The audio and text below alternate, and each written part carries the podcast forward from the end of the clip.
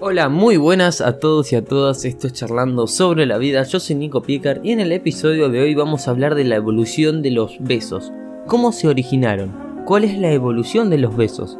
¿De qué manera se evolucionó esta práctica en los seres humanos?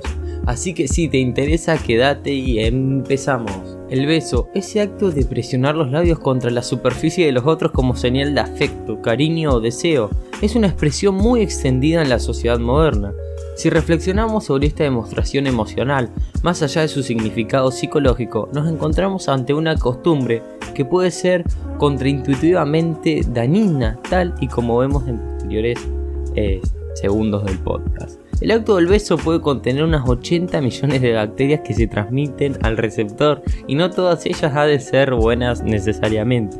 Cualquier patógeno que se encuentre en la saliva puede ser transmitido por este mecanismo de afecto, ya sea un virus, bacteria, hongo o parásito lo suficientemente pequeño. Por esto en esta pandemia hay muchos novios muchas personas que no toman el riesgo y no se dan besos. Aunque no lo crean, sí, yo sí lo hago, pero bueno, tomo mis riesgos bajo conciencia. Es por esta razón que si aplicamos el sentido común, nos toca preguntarnos cuál es la evolución de los besos. ¿Qué sentido evolutivo tiene un comportamiento que puede acarrear la puesta en peligro de la supervivencia del que lo realiza? Ahora no, pero hace millones de años sí era peligroso porque no había medicina, no estábamos fortalecidos inmunológicamente, estábamos eh, no tan evolucionados. Se entiende a lo que me refiero. Así que vamos, la evolución de los besos, de lo biológico a lo romántico. La primera respuesta necesaria para encadenar el resto de preguntas permitientes es efectivamente descubrir cuál es el gran origen del beso. El primer registro de una conducta similar al beso que conocemos hoy en día se encuentra en las Vedas, textos antiguos de la literatura india que cimentaron las bases de la religión védica, previa a la hinduista. Así pues, esta primera prueba data de 3500 años de antigüedad. Además, civilizaciones tan antiguas como los sumerios ya creaban poemas en los que se evidenciaban la presencia del beso como un acto de afecto y romanticismo. No vamos a continuar situando ejemplos históricos, porque queda claro que el concepto que queremos transmitir, el beso, acompaña al humano desde hace muchos, muchos años. Lo que sí llama más la atención, y desde luego que es más difícil de explicar, es tratar de responder a esta pregunta, ¿por qué surgió el beso? Y existen distintas teorías que exploran una posible respuesta y te las voy a mostrar ahora. Pero son teorías, no está comprobado, son solo teorías. La primera es la siguiente. ¿Aprendemos a besarnos o forma parte de nuestro código genético? La primera consideración a tener en cuenta en este ámbito es conocer si el beso es un acto aprendido o basado en el instinto más primario del ser humano. Por desgracia no tenemos una respuesta clara, pero desde luego que sí ha especulado al respecto. A favor de la teoría eh, que sostiene que esta muestra de afecto es instintiva, encontramos distintas evidencias. Por ejemplo, conductas similares al beso están muy extendidas en el reino animal, ya sea mediante el roce de picos en los pájaros, el lamido de los perros o el contacto entre antenas en insectos. De todas formas, también encontramos a un animal que se besa exactamente como nosotros, el bonomo, el bonobo, perdón. Los bonobos intercambian saliva en múltiples situaciones, pues utilizan el beso para calmar la tensión tras peleas por jerarquía, para confortarse entre ellos con el fin de fortalecer relaciones en el grupo o simplemente sin ninguna razón aparente. Esto no es del todo sorprendente porque compartimos con estos primates un 98% del ADN. Lo que sucede luego explica que ciertas conductas sean tan parecidas entre ambas especies. De todas formas, el concepto evolutivo del beso es algo que suele atribuirse más allá del grupo de los primates, o aves quizás, de una forma errónea. ¿Podemos concebir el juego antelal, antenal entre insectos como un acto de afecto? Por desgracia, no existen pruebas suficientes para atribuirle tal significado, por una percepción nuestra. Sí puede servir para el reconocimiento entre cones específicos y para brindar cierta información del macho a la hembra antes de la reproducción, pero ahí, al cariño al afecto, hay un buen, eh, una buena brecha y una buena distancia. Tal vez es un baile, pero eso no quiere decir que el insecto esté sintiendo cariño o afecto hacia otra la persona, o simplemente hace eso para reproducirse y seguir con la especie. Por otro lado, existen algunos argumentos que debilitan la teoría de que el acto de besar es una conducta heredada. El 90% de las culturas se besan, aunque no todas ellas románticamente como vemos en las películas y en todo eso. Pero el porcentaje restante no lo hace. ¿Cómo se explica que estos individuos no se besen en el caso de que algo sea genético y engranado en toda nuestra especie? Y eso debilita esta postura. Ahora vamos a la pregunta, ¿por qué nos besamos?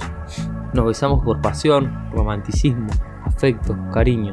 Todos estos impulsos psicológicos están de sobra descritos. Pero no nos referimos a eso. ¿Por qué besamos como animales?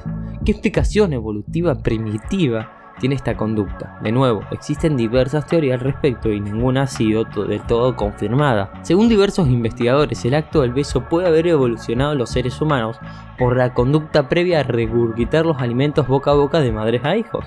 Una forma de cuidado parental relativamente extendida en el mundo animal, sobre todo en mamíferos y en aves ya que no queremos generar náuseas a ningún lector, o a ningún escucha en este caso, nos limitamos a decir que el beso más apasionado, el francés, eh, y la conducta de regurgitación comparten mecanismos bastante similares. Por otro lado, se ha postulado que el beso responde a un claro mecanismo de selección sexual.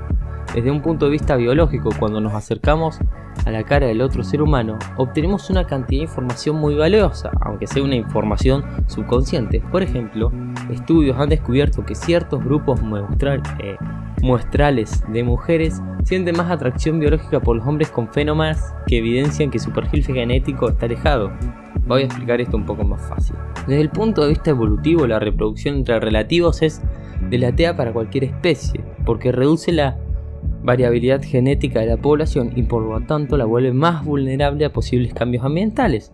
Los fenómenos pueden informar a los dos componentes de una pareja hasta cierto punto cuán relacionados genéticamente se encuentren, para así evitar reproducirse si son familiares y dar lugar a descendencia con una variabilidad mejor, básicamente eh, una genética mejor y más adaptable a, a ese lugar, a ese hábitat.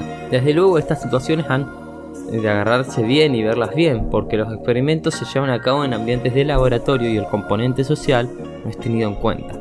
Además de un concepto bastante abstracto como el de los fenómenos, existen otros mecanismos mucho más evidentes. Por ejemplo, el mal aliento suele ser indicio de una enfermedad o patologías subyacente. Acercarnos a la cara de una potencial pareja nos permite sospechar de su estado de salud y por lo tanto de la calidad de sus genes. Y todo esto es inconsciente, como decía. El beso no es tan universal como se creía. Hasta hace poco se ha repetido de una forma recurrente en los medios de comunicación que el beso está presente en el 90% de las culturas. Esto es medio cierto, medio falso, ya que tiene un estudio publicado en el año 2015 demostró que el beso como acto romántico solo está presente en el 46% de las culturas muestreadas. Sí, la mayoría de los individuos del planeta se besan, por ejemplo, las madres o un hijo, pero a menos de la mitad lo hacen con una intencionalidad sexual. Esto, desde luego, pone en tela de juicio nuevamente la teoría del beso tal y como lo conocemos desde Occidente, sea una conducta engranada en un genoma humano. Otras consideraciones. Además de aportar evidencias biológicas del individuo al que besamos, no todo se basa en un juego de beneficios genéticos.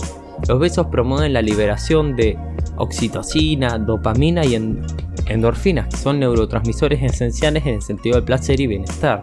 Por eso cuando damos un beso y tornado a un beso nos sentimos tan bien. Además, se ha demostrado que en las relaciones de pareja un aumento en la frecuencia de besos disminuye niveles de estrés, afianza el vínculo e incluso se traduce en una reducción en los niveles de colesterol en sangre. Por tanto, además de su componente emocional subjetivo, el beso tiene un efecto fisiológico claro, mejorar el bienestar del individuo. Y hasta acá el podcast de hoy. Espero que hayas aprendido, que estas teorías te hayan dejado pensando y nos vemos en el próximo podcast. Te saluda Nika Piecar. Chao.